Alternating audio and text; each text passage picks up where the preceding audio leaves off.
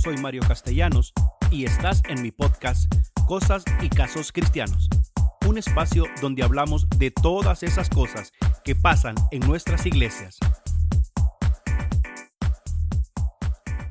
Hey, ¿cómo estás? Antes de todo, darte las gracias por conectar una vez más con nosotros.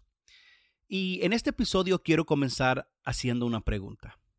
¿Qué es lo primero que viene a tu mente cuando escuchas la palabra sacrificio? Sé que tienes una idea general, sé que lo inmediato que corre a nuestra mente es algo que no es fácil. Mira, no quiero ser mala onda, pero para ampliar la idea, es algo que te va a doler, algo que te va a costar, algo que no es fácil, incluso algo que tienes que perder. Que si bien lo estamos dando por decisión propia, estamos conscientes que no es nada fácil. Pero, ojo, no todo es malo, porque también es cierto que esto trae resultados. Nunca, pero nunca olvides lo siguiente. Todo sacrificio trae resultados. Y para esto quiero valerme de un ejemplo muy sencillo.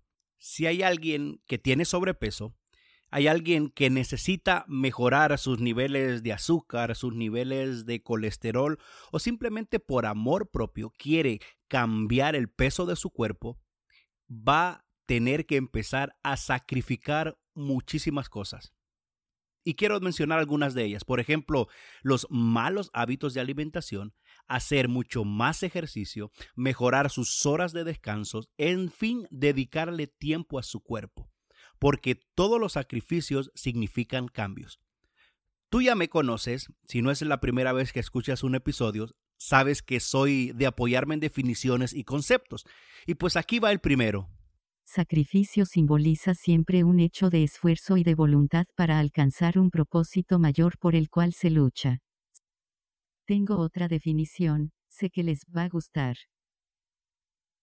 Esfuerzo, pena, acción o trabajo que una persona se impone a sí misma por conseguir o merecer algo o para beneficiar a alguien. Ok, entonces, si aplicamos estos términos al proceso de alabanza y adoración, tengo que decir entonces que nuestro sacrificio en alabanza es algo que te va a doler, algo que te va a costar, te va a quebrar y tendrás que esforzarte al máximo para poder levantar adoración. Es un sacrificio, ¿por qué? Porque se gesta en tiempos de dificultades, en ambientes contrarios, en etapas complicadas, en esos momentos grises que parece que nuestra vida no tiene sentido.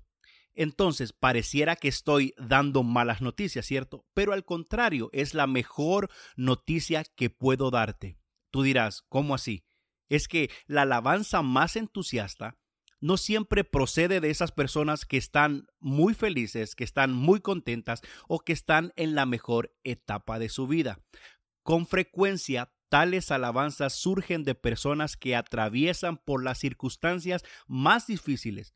Y es ahí cuando este tipo de alabanza es sumamente agradable al Señor y sube ante Él como olor grato, como olor fragante.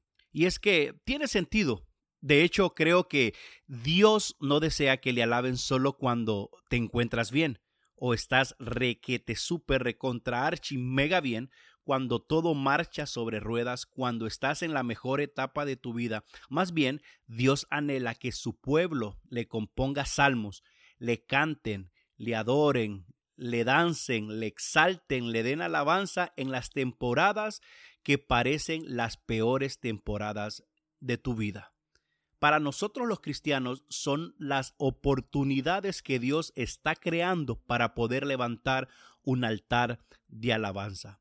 Es que dar gracias a Dios en tiempos buenos o en tiempos de abundancia, hasta los incrédulos lo hacen.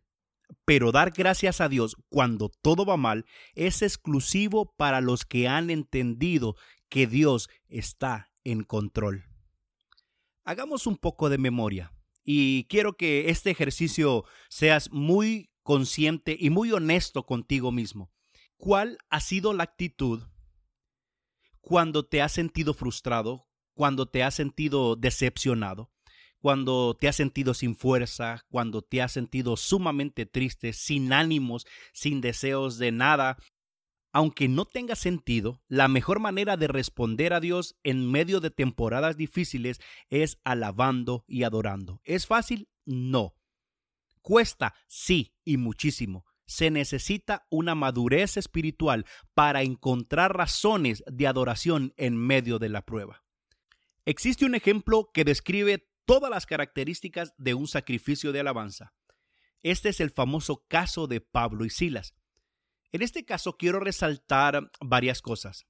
Y no voy a entrar en detalles ni en mucha definición, solo quiero enumerar las palabras que éstas por sí mismas te den un contexto amplio de lo que pasó con Pablo y Silas. Y quiero comenzar.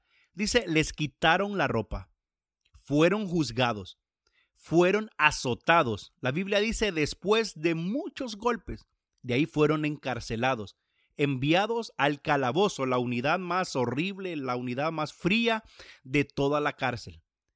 Y no bastando esto, les ataron sus manos y les ataron sus pies. Les hicieron de todo cuanto quisieron con ellos.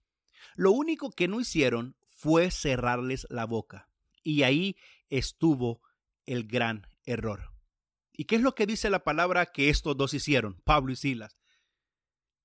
Así es, oraron y cantaron alabanzas a Dios.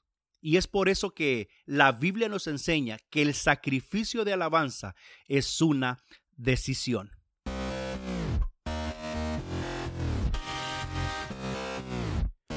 Gracias por escucharnos y recuerda que nuestra próxima cita está a un clic de distancia. Bendiciones.